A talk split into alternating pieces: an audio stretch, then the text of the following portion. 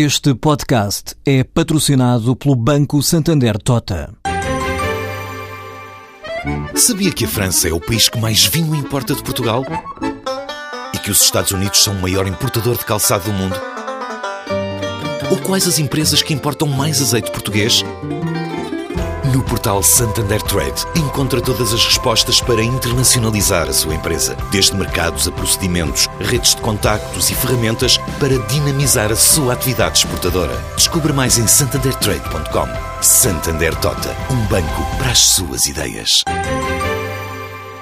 Julgo que estamos numa posição, numa situação bastante peculiar a meados deste ano fiscal, orçamental, económico de 2014. Reparem que, por um lado, vão sucedendo indicadores ou, inclusivamente, medições em termos económicos que se podem considerar, eh, pelo menos, mistas. Quer dizer, o primeiro trimestre, evidentemente, não foi aquilo que se esperava, mas não há, depois de março, valores que possam conduzir à ideia de que eh, as coisas estão a andar para trás ao longo de todo o ano porventura não estarão tão positivas como se esperava depois do quarto trimestre do ano passado, mas a economia continua a reagir, sobretudo o investimento, que era a última componente que faltava, eh, já dá sinais positivos. Isto por um lado. Por outro lado, na execução orçamental até maio, os dados são no sentido, vão no sentido de que as coisas estão a correr de acordo, pelo menos, não há derrapagens visíveis até agora. Eu bem sei que estamos a meados do ano, mas eh, nos primeiros cinco meses não há razões para dramatizar a situação orçamental.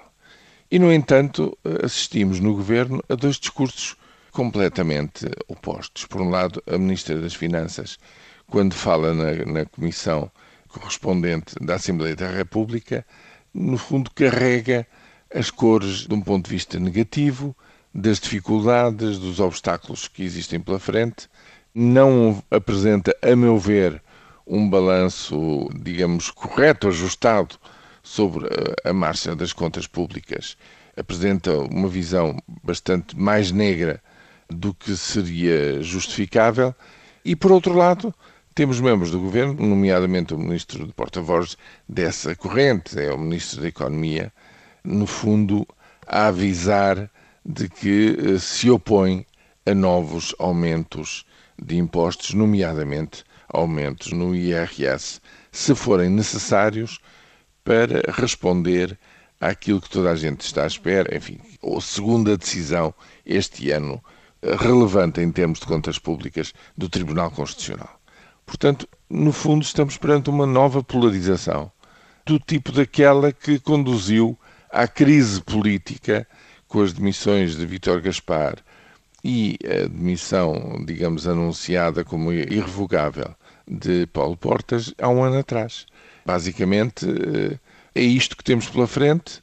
A direção eh, de tudo isto parece errática e, no fundo, as posições públicas com um tipo de discurso ou o outro que aparecem, a meu ver, só têm uma interpretação: é que eh, as duas posições que neste momento existem claramente polarizadas no Conselho de Ministros vêm a público tomar posições para aquilo que possa vir aí e para as decisões que eventualmente, em última instância, o Primeiro-Ministro vier a adotar com a sua Ministra das Finanças nos próximos tempos.